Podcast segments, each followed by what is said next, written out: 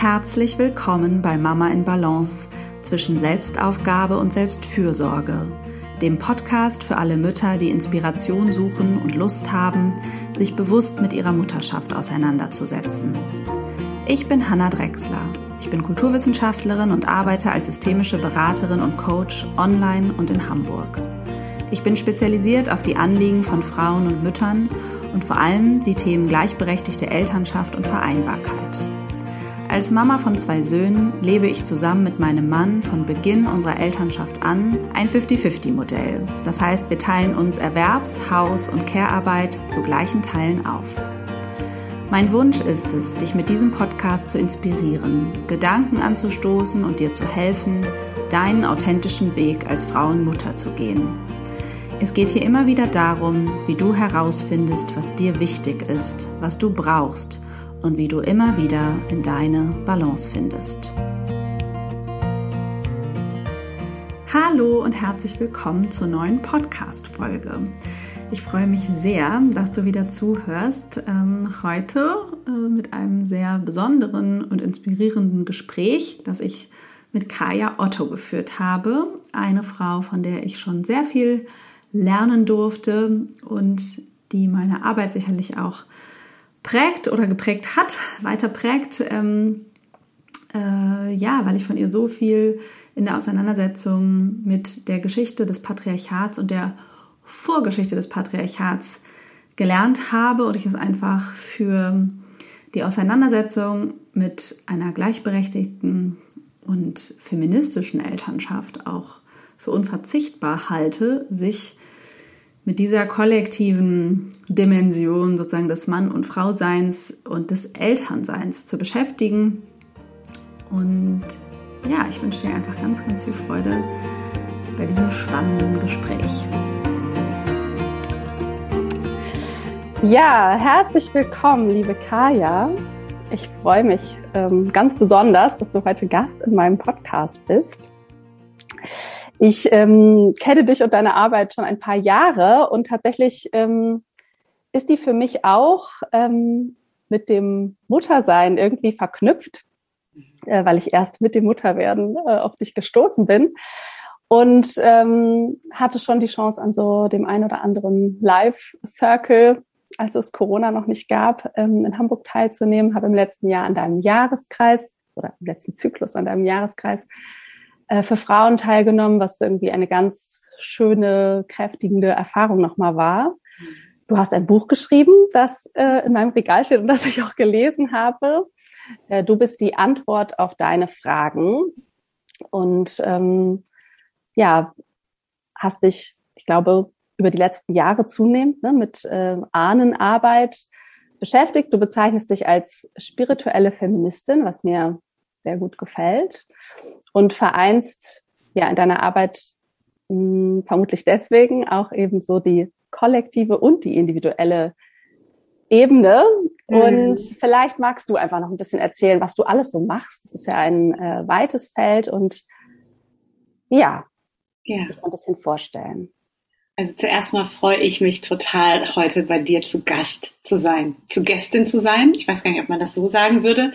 Ähm, ich freue mich auf jeden Fall hier zu sein. Ähm, und danke dir schon mal für diese großartige Vorstellung. Ähm, ich nehme das einfach mal auf. Also spirituelle Feministin war für mich, also beschreibt es für mich eigentlich ganz, ganz gut, dieser, ähm, dieser Ansatz zu merken. Das war für mich damals auch so ein ganz essentieller Punkt, dass das ähm, Christentum nicht unsere ursprüngliche Spiritualität ist. Das heißt, die Welt, wie wir sie darüber kennen, über diesen einen männlichen Gott, der irgendwie so ein bisschen strafend da oben immer auf uns runter guckt, nicht unbedingt die Wahrheit sein muss, sondern eine Realität, die geschaffen wurde. Und das, ähm, auch wenn sich das erstmal abstrakt anhört, hat für mich wahnsinnig viel verändert. Mhm. Und das ist das, wo der Feminismus reinkommt in die Spiritualität, weil wenn wir erkennen, dass wir als Frauen in unserem Sein auch Göttlichkeit in uns tragen, ähm, dann verändert sich unser Sein auf der Welt und wie wir das verkörpern. Mhm. Und ähm, da ist es mir halt so ein großes Anliegen, da wirklich aufzuräumen und ganz viele Glaubenssätze wegzumachen und durch ähm, Formate wie zum Beispiel diesen Jahreskreis Frauen auch wieder dahin zu verbinden, in diese alten Rhythmen und Zyklen zu gehen, die ja so viel älter sind als die patriarchalen monotheistischen Religionen, die wir aktuell weltweit haben, ne? ob das der Buddhismus ist, der Islam oder das Christentum. Und in diesem Feld bewege ich mich sozusagen, immer mit dem Ziel, dass jede einzelne Frau, die, ähm, die ich begleiten darf, wirklich ähm, am Ende des Tages die souveränste Frau ihrer Linie werden darf. Das heißt, es geht immer auch darum zu gucken, was was vor uns, zu merken, dass was wir hier und jetzt tun, verändert die Zukunft für die, die nach uns kommen und uns wirklich wieder als Teil eines großen Geflechts zu sehen und diesen ewigen Individualismus so ein bisschen ähm, auf Wiedersehen zu sagen. Nein, nicht auf Wiedersehen. Tschüss. Wir wollen ihn ja nicht wiedersehen. Mhm. Auf Wiedersehen zu sagen. Und da eben auch, ne, das hast du ja auch in dem Jahreskreis gemerkt, wirklich nochmal in diese, in diese Energie von, von Schwesternschaft einzutauchen, auf eine andere Art und Weise, die eben nicht einschränkend ist, sondern wirklich durchaus nährend und unterstützend sein kann, weil sie ganz anders funktioniert als auch das, was uns Hollywood vorgibt, wie Frauenfreundschaften zu sein haben und mit welchen Dramen die bespickt sein müssen.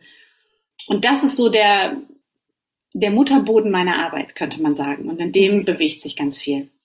Mhm. Ja, ich, äh, also ich kann das auch so nachvollziehen, dieses, dieser Aha-Moment in der ähm, Auseinandersetzung mit sozusagen der vorpatriarchalen Geschichte. Also für mich war das auch wie so ein, ach, plötzlich macht alles irgendwie Sinn. Kein Wunder, dass ich mich die ganze Zeit irgendwie ein bisschen komisch gefühlt habe. Und ähm, ich glaube, ich hatte auch immer schon viele Fragen an äh, die Geschichte und das Leben. Also ich, ich habe als Kind, es gibt ganz interessante Fragen, die ich äh, so zu, zu Jesus und Gott und wie das alles sein kann, meiner Mutter gestellt habe. Ähm, aber ich, ich habe mich auch immer sehr für Religion, ich habe Religionsunterricht sehr geliebt und Kurzgeschichte dann ja auch zu Teilen studiert. Also ne, es sind ja auch immer sozusagen diese kulturhistorischen Auseinandersetzungen. Und ich würde aber sagen, ich konnte trotzdem, also natürlich könnte ich dir jetzt können, glaube ich, alle Frauen unzählige Beispiele nennen ähm, von Irritationen, sag ich mal, des Lebens ähm, und wo man irgendwie denkt, wie kann, also die auch allein diese dieses Narrativ von dem schwächeren Geschlecht sozusagen, ne, mit dem man die ganze Zeit irgendwie konfrontiert ist und gleichzeitig denkt, äh, nein. Ähm, und trotzdem würde ich sagen, dass auch wirklich erst mein Mutterwerden in meinem Fall ne, ähm, mich so richtig damit konfrontiert hat. Also vorher konnte ich, glaube ich, noch recht gut ignorieren, dass es ähm, da irgendwie ein Missverhältnis gibt oder ja, äh, so auch, genau. Also ja, ich konnte das ignorieren. Ich war irritiert an manchen Stellen, aber es, es lief noch, würde ich sagen. Und, ähm, und ich glaube, so geht es äh, vielen Müttern auch diesen Podcast hören, dass man im Mutterwerden dann ja mit der Abwertung letztendlich der Care-Arbeit, die es natürlich auch in bezahlter Form gibt, aber im Mutterwerden in unbezahlter Form.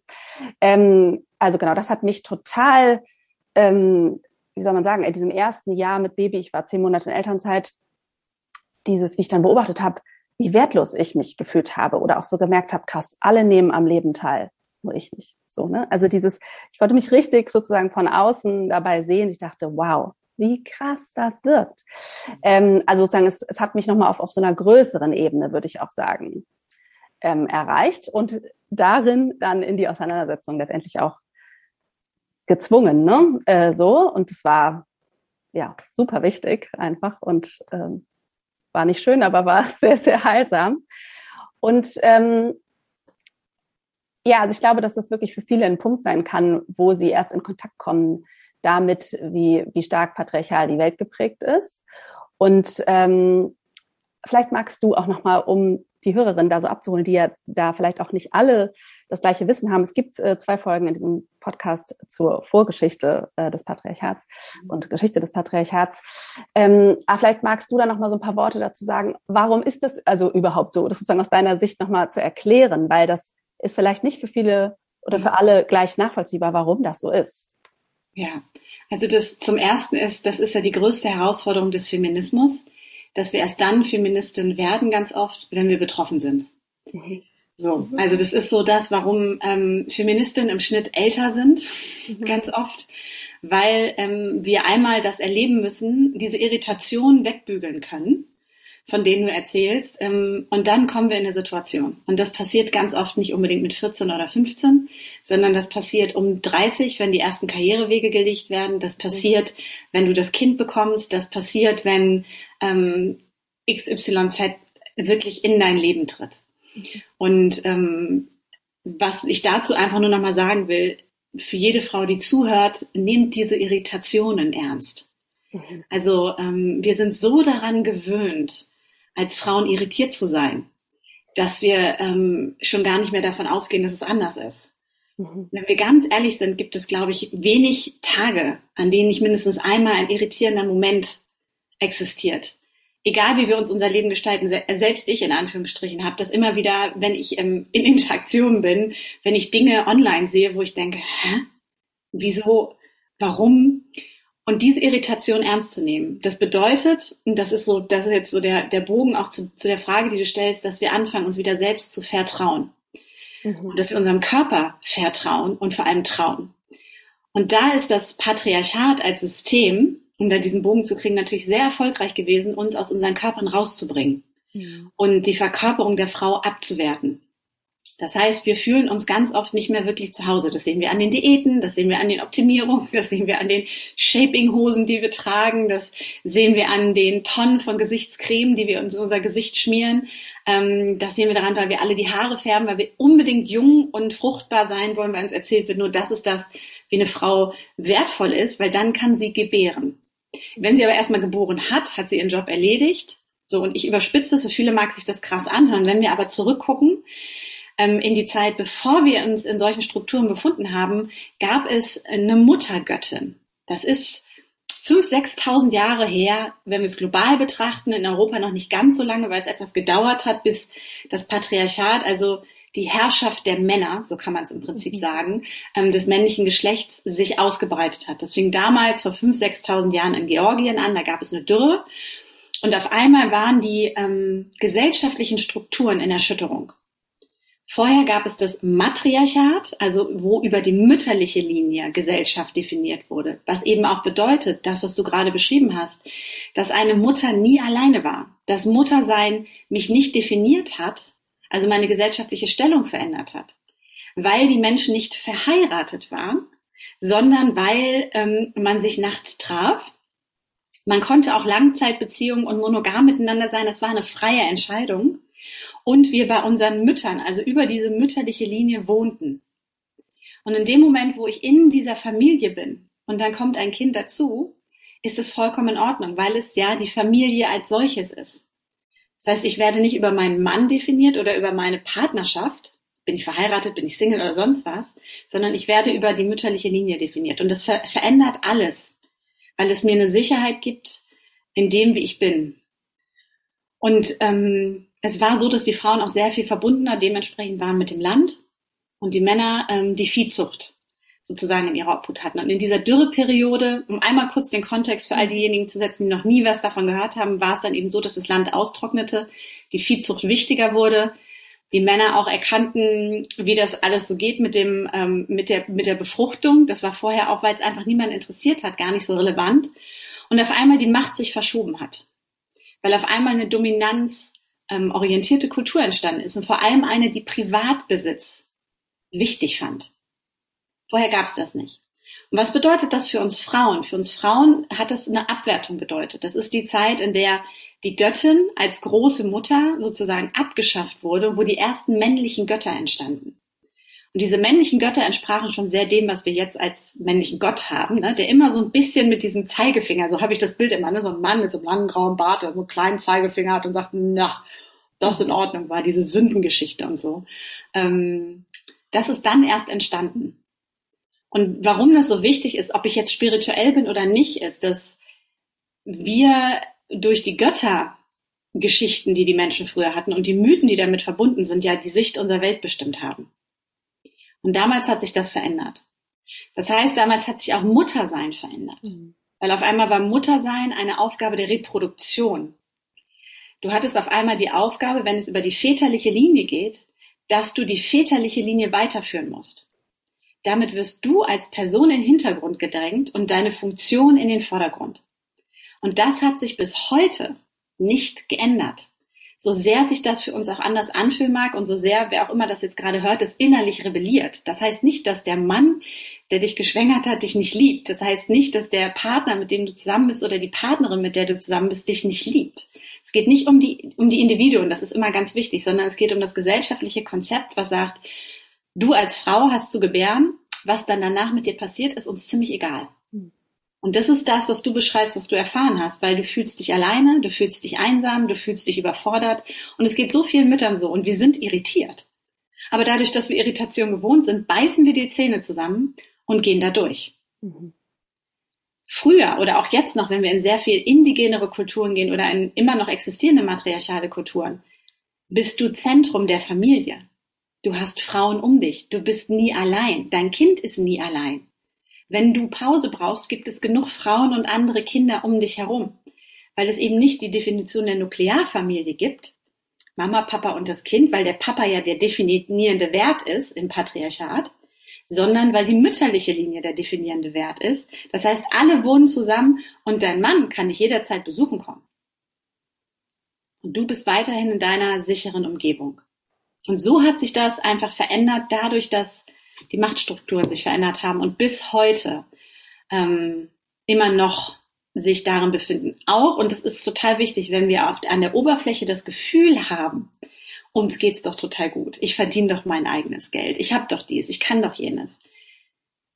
Diese kleinen Irritationen, von denen du gesprochen hast, die sind der Beweis dafür, dass es eben noch nicht so ist. Oder auch die großen. Absolut, ich wollte gerade sagen, also in den Strukturen ja. der, weiß ich nicht, Geburtshilfe, Kinderbetreuung und so weiter. Wir sehen es ja überall, dass das einfach ein ja, nicht funktionierendes System ist. So, und allein da auch zu merken, ne, wir zahlen Manager Millionen Boni und Hebammen können ihren Job nicht mehr ausüben, weil sie die Versicherung nicht zahlen können. Jetzt frage ich mich, was ist wichtiger? Die nächste Gewinnoptimierung, dann sind wir. Und das ist, das ist wirklich zu erkennen, das ist systemisch im Patriarchat. Wir feiern und belohnen immer noch die Ausbeute, die Gewinnmaximierung, das wirklich ja exorbitante Wachstum, was nichts Natürliches ist. Also das Hier und Jetzt und ich, ich, ich. Ja. Und wir negieren Kinder, die, die unsere Zukunft gestalten, die alte Weisheit, die ja damit drin hängt, alles, was mit Frauen und mit Frauen miteinander zu tun hat, wird unterbezahlt, wird schlecht bezahlt, wird nicht wahrgenommen. Mhm. Das ist Patriarchat. Und das wirklich immer wieder auch zu erkennen. Ja.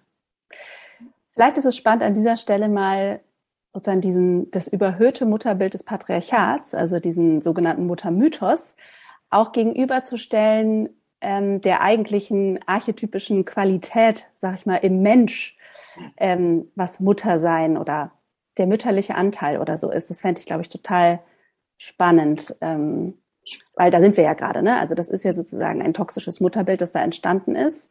Hast du schon angerissen? Vielleicht ja, braucht es, kann man es sogar noch ein bisschen verdeutlichen. Und dann, weil das ist ja, finde ich, auch ein, ein großer Game Changer, könnte man sagen, äh, diese universelle Qualität ähm, der Mütterlichkeit eben in allen Menschen, also ist ja auch völlig unabhängig vom Geschlecht ähm, zu erkennen. Mm, also das erste ist, ähm, ich finde, woran man super das sehen kann, ist, wenn wir wirklich zurückgehen in der Zeit und dieses Bild der großen Göttin sehen, die verbunden wird mit der Erde, die verbunden wird mit der Natur.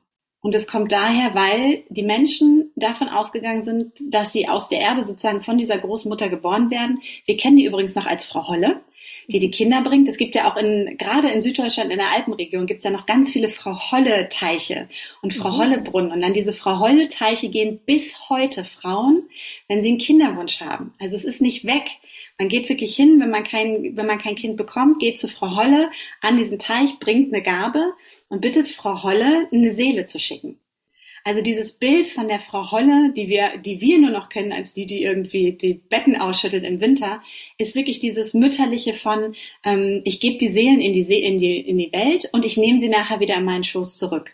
Und das ist eine Mütterlichkeit von ich bin immer da, ich umsorge, ich versorge. Genauso wie die Natur uns immer umsorgt hat und versorgt hat. Das heißt, es ist nicht an einer Person festgemacht, sondern eher an einer Energie. Und es war zum Beispiel auch die Kelten damals, die ja so berüchtigt waren, dass sie so mutig waren und so todesmutig im wahrsten Sinne des Wortes. Das lag daran, weil die keine Angst hatten vor dem Tod, weil sie wussten, wenn sie sterben, kehren sie zurück zur großen Mutter. Auch das ist Mütterlichkeit. Also auch da zu merken, ne, diese Angst vom Sterben ist da, weil wir keine, weil wir keine Verbindung mehr dahin haben. Und das hatten die damals nicht. Und diese Qualität von Mütterlichkeit ist eher eine von, von Raum halten, von, von Dasein, von Akzeptanz, von ähm, natürlich auch nähren, aber nähren eben auf einer ganz anderen Ebene. Und dieses Allumfassende hat natürlich auch diese, ja, die Faszination der Geburt. Hm. Etwas, was Männer einfach nicht können. Die Faszination der Menstruation. Etwas, was Männer nicht können. Und den einzigen Weg, um in ihre Dominanz zu gehen, war, all das abzuwerten. Und sie mussten das abwerten, um dieses, dieses System aufrechtzuerhalten. Das heißt, die Aufgabe der Mutter damals in diesem Konzept der Großmutter war, die hat, die war fruchtbar, die hat geblutet, das Blut wurde zur Erde zurückgegeben, weil alles eins war. Und man hat Kinder gekriegt. Und das hat nichts über dich ausgesagt. Also es hat nicht gesagt, oh, jetzt bist du so oder so, sondern hey, da ist ein Kind. Und die Sippe hat sich gefreut darüber, dass sozusagen Ahne wiedergekehrt ist. Und so waren wir auch in unserer Aufgabe der, der Mutter als solches ganz anders eingebunden, weil wir immer in Gruppe waren. Wir waren immer in Schwesternschaft. Wir hatten immer Tanten und Schwestern und Cousinen und Großmütter dabei. Und jede, die jetzt Mutter ist und da mal reinspürt und sich einfach mal überlegt, wie wäre das, wenn die alle bei mir gewesen wären oder bei mir wären jetzt auch, die merkt, es ist. Und das ist das, was sich verändert hat. Frauen sind aus dieser Gemeinschaft rausgerissen worden. Das ist, wie wir herrschen, ne? teilen und herrschen, dieser, dieser alte Satz. Und sind auf einmal mit Aufgaben auf sich alleine gestellt, die sie vorher nie alleine gemacht hätten. Wir sind immer in Gruppe gewesen. Wir sind immer Herdentiere gewesen.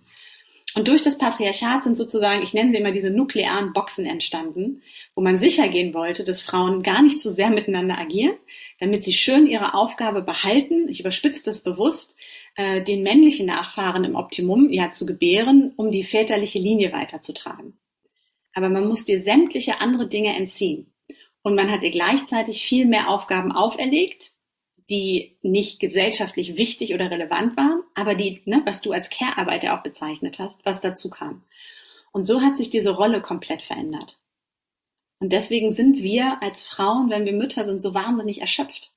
Weil das Netz, was eigentlich ursprünglich immer da war, nicht mehr existiert. Und das ist diese Irritation, weil unser System, unser Körper, unsere epigenetische Erinnerung erinnert sich daran die sagt, wo sind die anderen Frauen? Warum gebär ich alleine?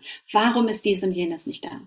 Und um das kurz noch so zum, zum Abschluss, in den indigenen Zusammenhängen, in denen ich mich ja auch immer wieder bewege, ne, ob das jetzt bei den Native Americans ist oder anders, ist es, da gebiert niemand alleine. Da sind alle am nächsten Tag da, da sind alle die nächsten Wochen da. Da wird gefeiert, wer das Kind als erstes zum Lachen bringt, weil die Seele wieder angekommen ist. Und dann, das ist sozusagen das, was Patenäquivalent, was wir kennen. Und alle sind da und alle versorgt. Da wird Essen gekocht, da werden ähm, äh, Gebärmütter massiert, da wird äh, alles Mögliche. Das ist ganz normal.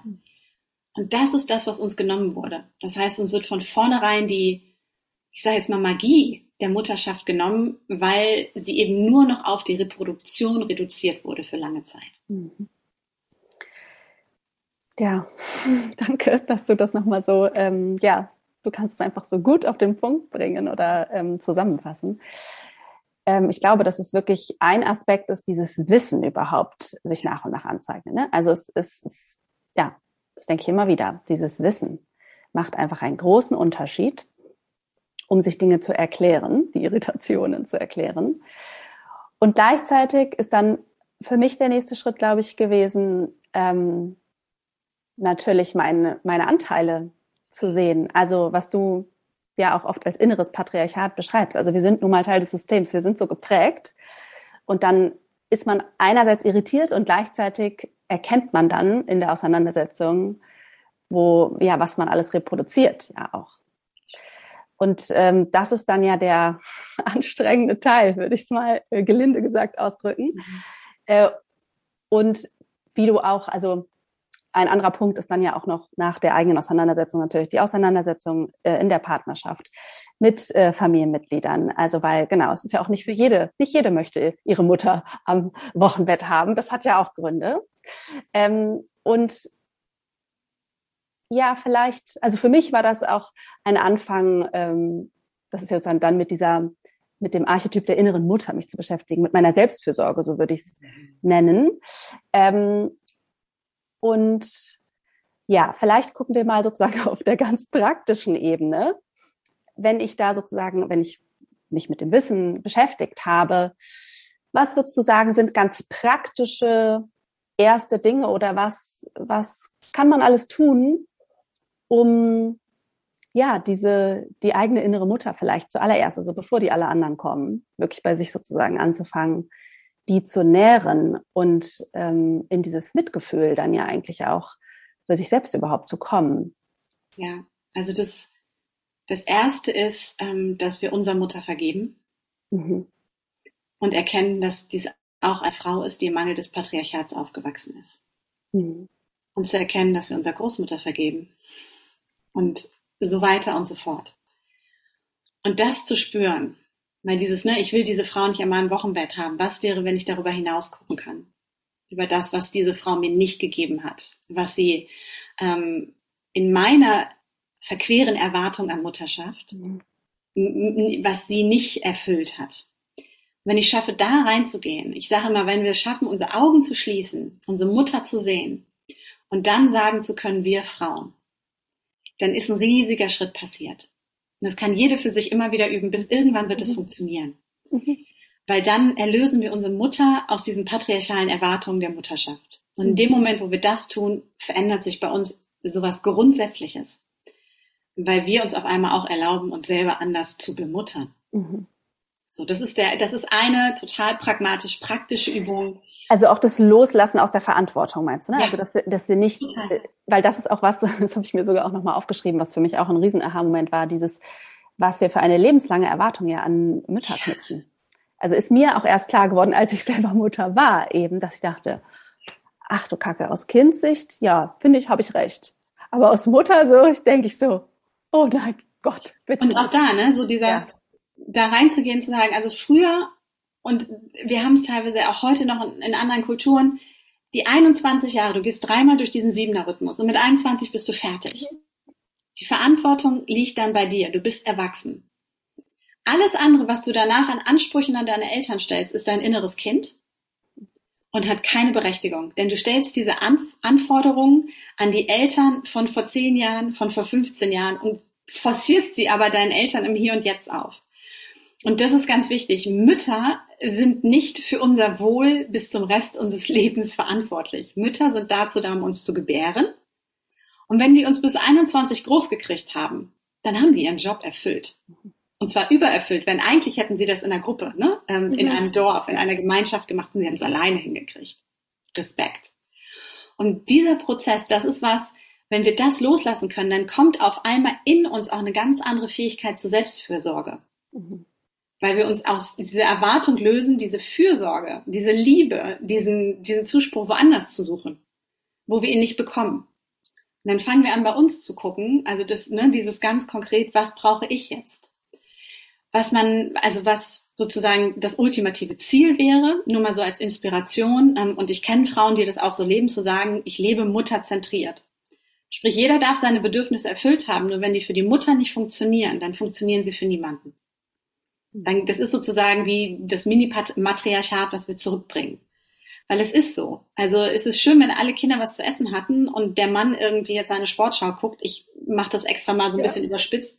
Und wenn sie dann aber in der Küche steht und den Abwasch macht, dann nährt es nicht den ganzen, die ganze Familie. Also auch zu merken, welche Energie ich als Mutter halte. Und da wirklich konkret zu gucken, jeden Tag mal anzufangen, was zieht mir Energie, was gibt mir Energie. Nach welchen Tätigkeiten bin ich komplett erschöpft? Nach welchen Momenten merke ich, da kommt Energie zurück? Und darüber können wir in die Selbstfürsorge gehen, denn wir dürfen ganz deutlich sagen, diese drei Dinge, die mache ich nicht mehr, denn das zieht mir Energie. Die gebe ich jetzt meinem Partner. Und im Zweifelsfall kann der, wenn man will, da was eintauschen, weil er sagt, ah krass, ja, weißt du, die drei Dinge, die machen mich total fertig. Und ich merke so, ah, das macht mir überhaupt nichts, das ist ja voll easy. Das ist alles auf der wirklich ressourcenorientierten Seite mhm. zu gucken. Es gibt Dinge, die machen wir gerne, die machen, die sind einfach und es gibt Dinge, die ziehen Energie. Und das ist das allererste mit der Selbstfürsorge. Und das andere, was essentiell ist, ich sage das immer wieder, als Mutter bist du weiterhin Frau. Dein Frausein endet nicht damit, dass du Mutter wirst. Und ich glaube, das ist das immer wieder zu gucken, für sich einzuchecken, war ich heute einmal Frau? Mhm habe ich mich als Frau gespürt. Und wenn es nicht täglich ist, dann fangen wir an einmal in der Woche. Ne? Also das keine Überforderung, dann sind wir wieder im Patriarchat, ne, wenn ich mich da durchpushe. Aber diese Frage mir immer wieder zu stellen, wo ist die Frau in mir? wo hat die ihren Raum? Denn das ist Patriarchat, der Frau ihre Existenzberechtigung zu nehmen und sie zur Mutter äh, zu machen und mhm. sie nie wieder herauszulassen. Ja. Um dann kurz zu verstehen, früher, ich war Mutter, mein Kind ist groß und dann bin ich in die Rolle der weisen Alten gegangen. Der Frau, die viel weiß, die gelernt hat, deren ne, mit der Menopause, deren ähm, Energie wieder in sich zurückgeht. Und das wird uns genommen, dadurch, dass wir bis zum Ende unseres Lebens Mutter sind. Ja. Brauchst du es noch praktischer oder ist es erstmal so? Super. Ich finde allein auch, du hast ja im Grunde gerade indirekt auch äh, sozusagen den, den Zyklus nochmal erwähnt. Ich finde auch allein daran, also die Auseinandersetzung macht sicherlich auch Sinn, finde ich, für, für alles, aber auch ähm, für diese, ich nenne es ja auch immer gern Balance. Also, dass das, also ich finde allein daran kann man schon sehen, dass man ja, also man bleibt ja nicht nie in einer Phase, logischerweise, nie. Ähm, also bleibt man natürlich auch nie nur Mutter. Also die, ne, das sozusagen, ich finde, daran kann man es ganz praktisch sehen, ähm, dass das ja alles Mögliche braucht. Von mir aus diese vier Phasen, wahrscheinlich noch viel mehr Vielseitigkeit im Leben, aber äh, ne, dass sozusagen es ist einfach immer etwas wahrscheinlich Unwohlsein auslöst, wenn man in einer Phase irgendwo stecken bleibt oder die sozusagen überbetont oder über auslebt. Mhm. Äh, und dann fehlt wahrscheinlich, also macht Sinn, ne? Sozusagen, ja, es geht immer weiter sozusagen in dem, in der Bewegung. Also, also ich glaube, es ist oft ein zu viel von ja. einer Sache. Ich glaube, es ist wichtig zu erkennen, Mutter ist keine Endstation.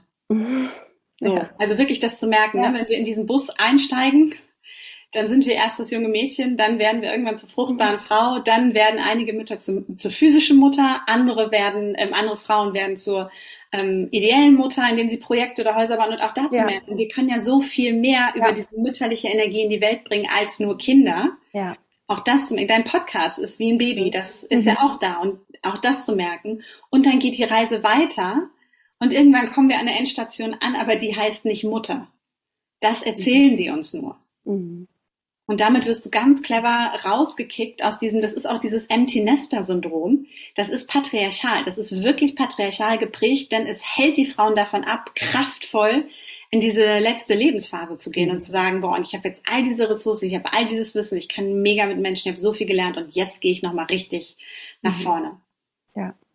Hm. Ja. Ja, ähm, die Antwort ist eigentlich immer, es ist das Patriarchat, würde ich sagen. Äh, es ist immer, steht immer am Ende.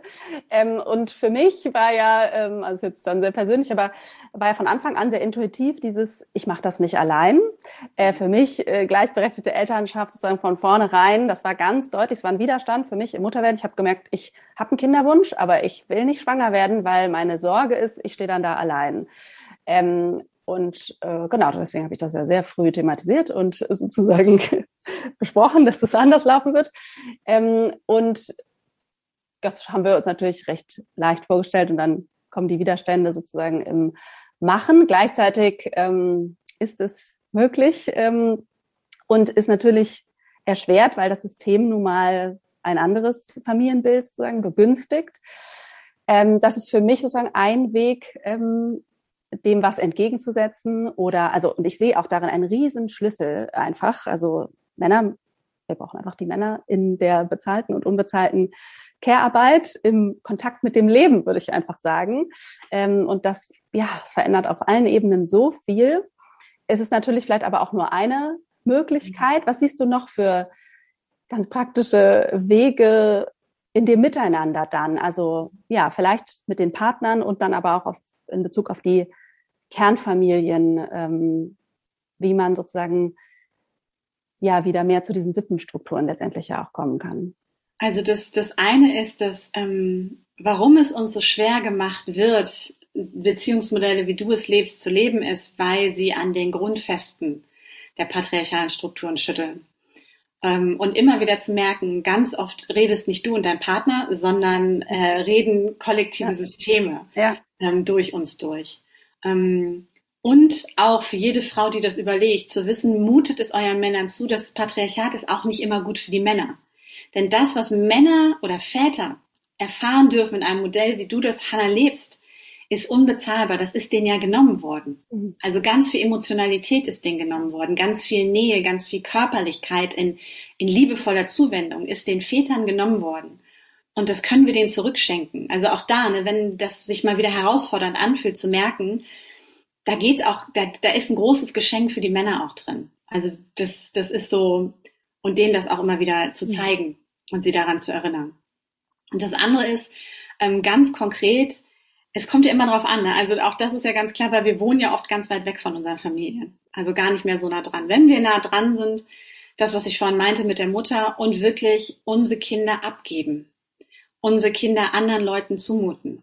Zu gucken, ob ich einen Kreis von Frauen finde und da wirklich offen in die Kommunikation auch zu gehen. Das ist das, was ich mir wünsche. So eine Sippe, so eine Frauengang, wie auch immer man das nennen möchte, ein Sisterhood, wo wir sagen, wir machen abwechselnd, ähm, eine hat mal einmal in der Woche alle vier Kinder. Was bedeutet, alle anderen haben Zeit. Ähm, zum Beispiel. Oder zu sagen, wir sind immer zu zweit und nehmen die vier Kinder und machen da so, einen, so einen Rhythmus draus. Also es gibt ganz viel kreative Möglichkeiten, die sind erstmal in unserem Bewusstsein nicht drin. Aber dadurch schaffen wir uns die Zeit als Frau. Und das zu merken. Und wenn wir Frauen offen damit begegnen und wirklich auch da reingehen, werden wir feststellen, dass es mehr Frauen gibt, die die Idee echt sexy finden, mhm. als wie man sich vielleicht vorstellt. Also das ist zum Beispiel eine Sache ne, in der Umgebung und dann direkt zu gucken in dem Geburtenkurs, in, ähm, beim, beim ähm, Nachschwangerschafts-Yoga, im äh, was ist ich, Baby-Yoga, was, was auch immer es ist, zu gucken, hey, welche Frauen sind da? Und auch zu wissen, diese Frauen müssen nicht mein Erziehungsmodell verfolgen. Diese Frauen müssen nicht hundertprozentig perfekt sein, denn deren Job ist es, mir mein Frausein zu ermöglichen und nicht das Kind perfekt zu erziehen an diesem einen Nachmittag. Die werden das Kind nicht kaputt machen. Und das ist ja, aber das ist auch was, das ist so kollektiv in uns drin, dass wir die Verantwortung haben für die besondere Leistung des Kindes. Mhm. Das ist auch patriarchal. Uns wurde die Verantwortung auferlegt, wenn das Kind nicht gut in der Schule ist, dann bist du daran schuld. Das heißt, du als Mutter hast versagt, was das Aufziehen meiner Nachfahren als Vater angeht. Davon dürfen wir uns losmachen. Kinder müssen nicht perfekt sein. Und so können wir da Strukturen schaffen in der Großstadt, die schon diesen sippenähnlichen zum Beispiel nahe kommen. Wir können auch äh, Väter bewusst vernetzen, wenn die noch nicht so richtig wissen, und zu sagen, hey, du gehst jetzt mal mit dem auf den Spielplatz.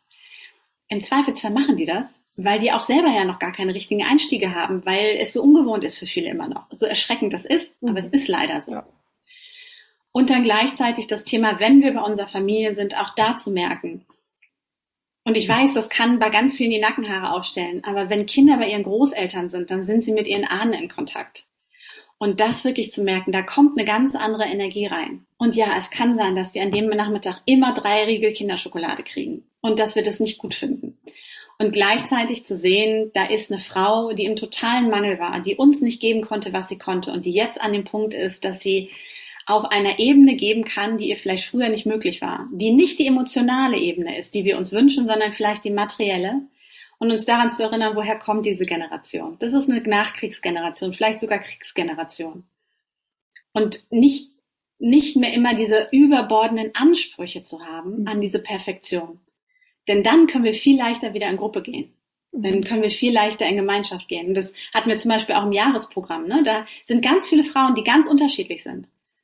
Und wir gehen zusammen in diesen Kreis. Und ich habe nicht den Anspruch, dass du die beste Freundin werden musst, sondern wir treffen uns hier mit dieser Intention. Hm. Das wären so ein paar ganz konkrete Dinge, ähm, die, die jede versuchen kann. Ich weiß, dass es nicht immer funktioniert, aber die wir versuchen können ähm, und wo wir uns erlauben dürfen, uns darauf einzulassen und vor allem auch diesen ähm, Diskomfort mhm. ähm, wahrzunehmen, ähm, und zu merken, der, der, dieser, dieser, dieses Unwohlsein, das zwischendurch hochkommt, ist nicht im Hier und Jetzt Seele. Das ist mhm. ganz oft was Altes Kollektives.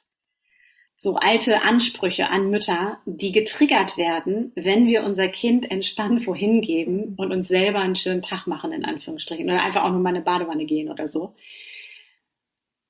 Da eben nicht drauf reinzufallen. Mhm sondern zu merken, ja, das kommt hoch, ne? aber das bin jetzt gar ja. nicht ich, sondern da mhm. ist was anderes. Ja. Genau. ja, ja, danke. Ich bin seit drei Tagen hier alleine. ich weiß, wovon du sprichst. Ähm, und eine, du hast jetzt eigentlich schon äh, die Frage in Teilen beantwortet.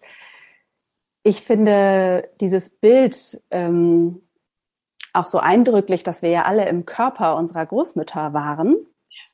Und ähm, ich glaube, die Bedeutung wird einem dann eben auch, äh, wenn man selber so einen Bauch hat, erst richtig klar. Und ähm, insofern, jetzt hast du schon in Teilen beantwortet, aber ich würde es trotzdem noch mal fragen, warum es eben so bedeutsam ist, uns mit unseren Ahnen, Ahnen und den Frauen in unserer Linie wirklich auseinanderzusetzen. Also wenn wir rein biologisch das sehen, sobald unsere Mutter mit uns schwanger ist, sind wir ja in ihr drin und damit all unsere Eizellen. Das heißt, wenn wir schwanger werden und das Kind daraus entsteht, war das schon im Bauch seiner Großmutter. Was für uns auch heißt, wir waren im Bauch unserer Großmutter. Sprich, all das von dem Moment an, wo diese Schwangerschaft stattgefunden hat, an Energie, an Erlebnissen, an Emotionen, hat diese Eizelle mitgekriegt. Das unterschätzen wir ganz oft. Und wenn wir das jetzt weiterspinnen, dann merken wir auf einmal, wie verbunden wir sind miteinander und mit den Ahnen. Das ist das, man nennt diesen Wissenschaftszweig Epigenetik, wo gesagt wird, wir gucken nicht auf die DNA, sondern sozusagen auf die Emotionen, die auf der DNA sitzen, um es mal ganz simpel ähm, zu beschreiben. Beispiel ist, meine Großmutter hat meine Mutter im Bombenhagel im Krieg noch geboren, in einem Geburtenheim. Ich bin aufgewachsen und hatte Panik, wenn ich den Fliegealarm oder Katastrophenalarm gehört habe. Ich habe keine Erfahrung im Hier und Jetzt dazu. Aber ich war im Bauch meiner Großmutter als Eizelle, als sie den Bombenalarm hatte während der Geburt. Ich war im Bauch meiner Mutter sozusagen, als die die ersten Tage und Wochen im Bombenhagel, weil da so ein Aquädukt war und da einfach gebombt wurde und die ganze Zeit gingen diese Sirenen hoch. Das existiert in mir weiter. Und da wirklich zu spüren, wie sehr wir miteinander verbunden sind. Das ist auch dieses, ne, diese Idee der Illusion, ähm, die, des Individualismus ja. ähm, und ich bin ich, ich bin eine Insel gehen zu lassen. Und das macht eben auch die, die Kraft der Ahnenarbeit aus, weil das Ganze ja weitergeht als nur diese zwei Generationen. Da können wir es körperlich festmachen. Es wird viel weiter weitergegeben. Also es gibt ähm, diese Klassiker von sieben Generationen, den es auch in vielen indigenen Zusammenhängen gibt. Einige Forschungen gehen auf 19 bis 20 Generationen, in denen sozusagen Traumata, emotionale Erlebnisse patriarchale, kollektive Systemsituationen weiter in uns existieren. Deswegen ist es so wichtig, das, was ich auch gerade meinte, ne? dieses zu gucken, ist das, was ich da gerade merke, wirklich meins? Mhm. Oder ist es eine Erinnerung, sozusagen emotionale Erinnerung aus irgendeiner Generation vor mir? Mhm. Kannst du ganz kurz was zu der sieben sagen? Weil du hattest das vorhin ja auch einmal mit den äh, dreimal sieben Mhm. Ja, also die sieben, ist, ist, die sieben ist eine Zahl, die ähm, immer wieder auftaucht. Interessanterweise in allen Kulturen weltweit. Und es gibt diesen siebener Zyklus, den kennen wir sozusagen jetzt noch aus der indischen Chakrenlehre beispielsweise, wer sich damit auseinandersetzt. Wir kennen den auch in den sieben Tagen, die die Woche ist. Also auch da, ne, wenn wir reingucken, wir finden immer so die Hinweise. Das heißt, eine sieben ist so ein Zyklus. Und ähm, in indigenen Zusammenhängen gibt es das, dass man sagt, wir sind über sieben Generationen verbunden. Also diesen Zyklus zu sehen. Mhm. Ähm, und daher kommt die sieben. Ah. Und man sagt tradition, also traditionell in einigen Traditionen, wenn du dreimal durch diesen siebener Zyklus bist, du wirst in den ersten sieben Jahren bestimmt geprägt, in den dann folgenden sieben Jahren und dann kommt die letzte Prägung sozusagen äh, in den letzten sieben Jahren, also dieses emotionale, körperliche und Intelligenz so auf diesen Ebenen. Ähm, das gibt es sogar für diejenigen, die vielleicht damit unterwegs sind im Human Design. Mhm. Also das ist so interessant. Es findet sich überall immer wieder und daher kommt, kommt die sieben, woher sie eigentlich ja. kommt. Man ja. weiß es ich kenne es auch aus diesen siebener Entwicklungsschritten über das ganze Leben sogar, ja. Mhm. Genau, ja, und auch da kommt es immer wieder. Ne? Also 42 ist immer so ein magischer Schritt nochmal, der ändert sich bei ganz vielen um zu 42 ja ganz viel im Leben. Ähm, mhm. mhm. Ja. Okay, ich wollte nur kurz, falls sich das auch mhm. Zuhörerinnen dann fragen, so, ja. was ist mit der Sie? Ja, vielleicht abschließend, und äh, ich finde auch diese Frage wurde schon zu Teilen beantwortet, aber es ist ähm, eine große Frage auch sicherlich, wa was du sagen würdest, ist feministische Mutterschaft? Hm. Feministische Mutterschaft ist eine Mutterschaft, die anerkennt, dass eine Mutter nicht nur Mutter ist. Mhm. Feministische Mutterschaft ist eine Mutterschaft, die anerkennt, dass eine Mutter eine Frau ist mhm. und dass diese Frau Bedürfnisse hat. Und dass in einem, ich sage jetzt mal nuklear familiären Zusammenhang, in einem größeren auch, aber oft sind wir eben in dieser kleinen Familie, die Bedürfnisse aller Beteiligten gewahrt werden müssen und dürfen. Das ist ja Feminismus, dass die Rechte aller gewahrt werden, dass keiner diskriminiert wird und dass ähm, Gleichberechtigung eben auch Gleichbehandlung in dem Sinne bedeutet, ähm, dass die Bedürfnisse gesehen werden und auch erfüllt werden. Und das bedeutet in dem Schritt eben auch, dass ähm, die Bedürfnisse der Mutter, der Frau in der Familie gewahrt werden. Das ist für mich feministische Mutterschaft. Und auch da zu merken, ähm, wenn es für uns manchmal herausfordernd ist, das zu tun. Die Kinder, die wir haben, beobachten uns. So wie wir unsere Mütter beobachten und sagen, äh, die will ich nicht im Wochenbett haben, beispielsweise, beobachten unsere Kinder uns. So wie wir in die Welt gehen, kreieren wir deren Welt. Und das ist für mich immer wieder ähm, auch, ne, auch wenn ich draußen rumlaufe und ich sehe, da guckt so ein kleines Mädchen, dann mhm. weiß ich, jetzt ist der Moment, da kann ich Welten verändern. Weil die sich an dem Moment erinnern wird, wie diese Frau so selbstbewusst sah. Oder in meinem Fall, ne, oh, da ist eine Frau mit einer grauen Haarsträhne. Oder, oder, oder, oder. Ähm, das ist auch Feminismus. Mhm. Weil wir die Welt für diejenigen, die nach uns kommen, besser machen, gleicher machen, weniger gegendert mhm. gestalten. Mhm. Oh ja, fallen mir gleich ganz viele Beispiele ein von Frauen, äh, die mich als Kind beeindruckt haben. Ja. Mhm, ja, und ich hatte diese Frauen auch, mir war das lange nicht klar, mhm. aber ich habe irgendwann so gemerkt, krass, ja, es gab immer wieder Momente, wo ich dachte, oh, ist die toll. Und wow, das hat die gesagt. Oder ne, als ich jünger war, hat die ein tolles Outfit an. Faszinierend. Mhm. Und ich habe lange nicht gemerkt, wie sehr mich diese Frauen prägen. Und das ist eben auch nochmal, auch da, feministische Mutterschaft heißt anzuerkennen, dass ich nicht die einzige Frau bin, mhm. die das Leben meiner Kinder prägt. Ja. Sondern anzuerkennen, dass alle Frauen das tun. Ja. Ähm, egal wie sie es tun, aber sie tun mhm. es. Was für mich auch bedeutet, ähm, und da kommt das wieder, was du vorhin auch sagtest, ne? wenn du mir deine Kinder gibst, dann weiß ich, dass in diesem Moment ich das Bewusstsein deiner Kinder präge. Mhm. Egal wie, aber sie werden sagen nachher, oh, die Kaya, nee, die ist ja total krass. Oder die hat Sachen gemacht, habe ich vorher noch nie drüber nachgedacht. Und in 10, 15 Jahren macht's plock und das kommt wieder. Mhm. Und damit sind wir nämlich bei diesem, wir sind weiterhin, dass wir Kinder in einem Dorf, in einer Gemeinschaft großziehen. Weil alle Begegnungen unsere Kinder beeinflussen. Mhm. Also warum gestehen wir uns das nicht einfach ein? Mhm. Ja, das ist so faszinierend. Das ist sicherlich ein großer wenn nicht das Kernthema meiner Arbeit, sicherlich dieses, diese Ambivalenz zwischen äh, dem Loslassen, also, also, nee, das Loslassen und die Ambivalenz, die da drin steckt, ne, von, ich sehne mich danach, aber ich darf ja nicht, so, oder ich, ne, also diese, oder ich möchte nicht, natürlich auch an manchen Stellen. Also dieses, diese, ja, genau. Ich glaube, da vielleicht ganz kurz, das Loslassen als Mütter fällt uns so schwer, weil es uns die Exklusivität der Rolle ähm, nimmt.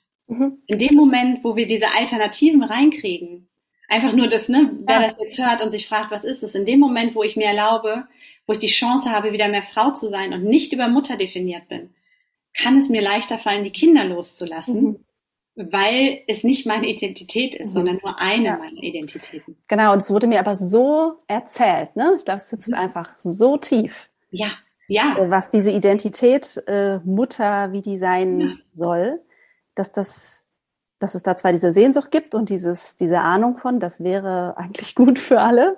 Und gleichzeitig, ja, bedarf es ja irgendeine erste Erfahrung mhm. ähm, des Loslassens, ne? In, und, um das sich zu erlauben und auszubauen und so. Ähm, ja, sehr spannend. Kaya, ich sage jetzt einfach mal von Herzen Danke. Es ist wirklich immer eine große Freude. Ich habe schon so viel äh, von dir gelernt, äh, mhm. äh, nicht nur an Wissen, sondern auch äh, all dem, was du eben verkörperst ne? und was du so an Weisheit, ähm, wo du so gehst, verteilst. Ne? Man, man muss ja nicht mal äh, deinen Jahreskurs ähm, an dem Jahreskurs teilnehmen. Man, man kann dir auch äh, mit deinem Podcast zuhören oder bei Instagram, bei YouTube gibt ganz, gibt's ganz viele Impulse. Ich werde das alles in den Show Notes verlinken. Natürlich auch dein Buch. Mhm. Und es entsteht ein weiteres, richtig? Mhm. Mhm. Ja. Toll. Und ähm, ja, gibt es noch etwas, was du teilen möchtest oder was noch wichtig wäre für dich zu sagen? Also es mir vorhin nochmal kam, vielleicht auch so, ne, weil du das sagtest, ich bin seit drei Tagen alleine. Ähm, mhm. Und ich hatte das letztens, ähm, da war ich für mich verreist und dann sagte eine Freundin, die eben auch zwei Kinder hat und einen Mann und sagte so, vielleicht, ich hätte total Lust, dich mal zu besuchen. Das war das erste Mal seit 13 mhm. Jahren, mhm. dass die Zeit alleine hatte. Und in der Zeit, das rührt mich bis jetzt noch, hat ihr Leuchten wieder bekommen. Mhm. Also ich habe wirklich gesehen, wie die Augen angefangen haben zu leuchten, einfach nur mal ein paar Tage für sich zu sein. Mhm. Und das rührt mich jetzt noch zu Tränen, weil ich mhm. mir denke, warum schaffen wir das als mhm. Frauen nicht? Das ist ja. dieses, was ich meine mit dem Bedürfnis. Und das mhm. andere, das, was in der Zeit bei ihrem Mann und den Kindern passiert ist, war so magisch, war so kraftvoll. Die hatten die beste Zeit ever. Das ist nur noch mal so, dass, weil das vorhin noch mal so Total ähm, zu merken, mhm. wir sind überhaupt nicht egoistisch in dem Moment, sondern wir geben auch mhm. den anderen Mitgliedern der Familie eine Chance mhm. herauszufinden, wer sind sie ohne uns? Okay. Wer sind sie ohne uns im ja. Miteinander? Ja. Und das Absolut. ist immer so dieser Aufruf, wirklich, mhm. traut es euch, macht es, wenn es möglich ist und wisst, ihr tut es auch für alle anderen. Ja, so wichtig, vor allen Dingen, weil, also was ich auch immer wieder denke und ja sehe, wenn ich das tue, erst wenn ich loslasse, ob es nun eben für eine Stunde ist oder für drei Tage, ähm, kann, kann, ja die Person, der ich meine Kinder gebe, in meinem Fall ist jetzt mein Mann, aber es könnte ja auch eine andere enge Bezugsperson sein, ähm, kann die ja erst 100 Prozent der Verantwortung überhaupt übernehmen. Also wenn ich da die ganze Zeit irgendwo dabei bin, gibt es ja auch gar nicht die Möglichkeit, ähm, hundertprozentig da zu sein. Ja. ja. Das finde ich auch irgendwie sehr wichtig daran. Und ich weiß, dass das natürlich auch viele Mütter nicht tun, weil es genau nicht geübt ist. Also es hat was mit organisatorischen Dingen ja. zu tun, aber auch dem nicht, es ist nicht geübt.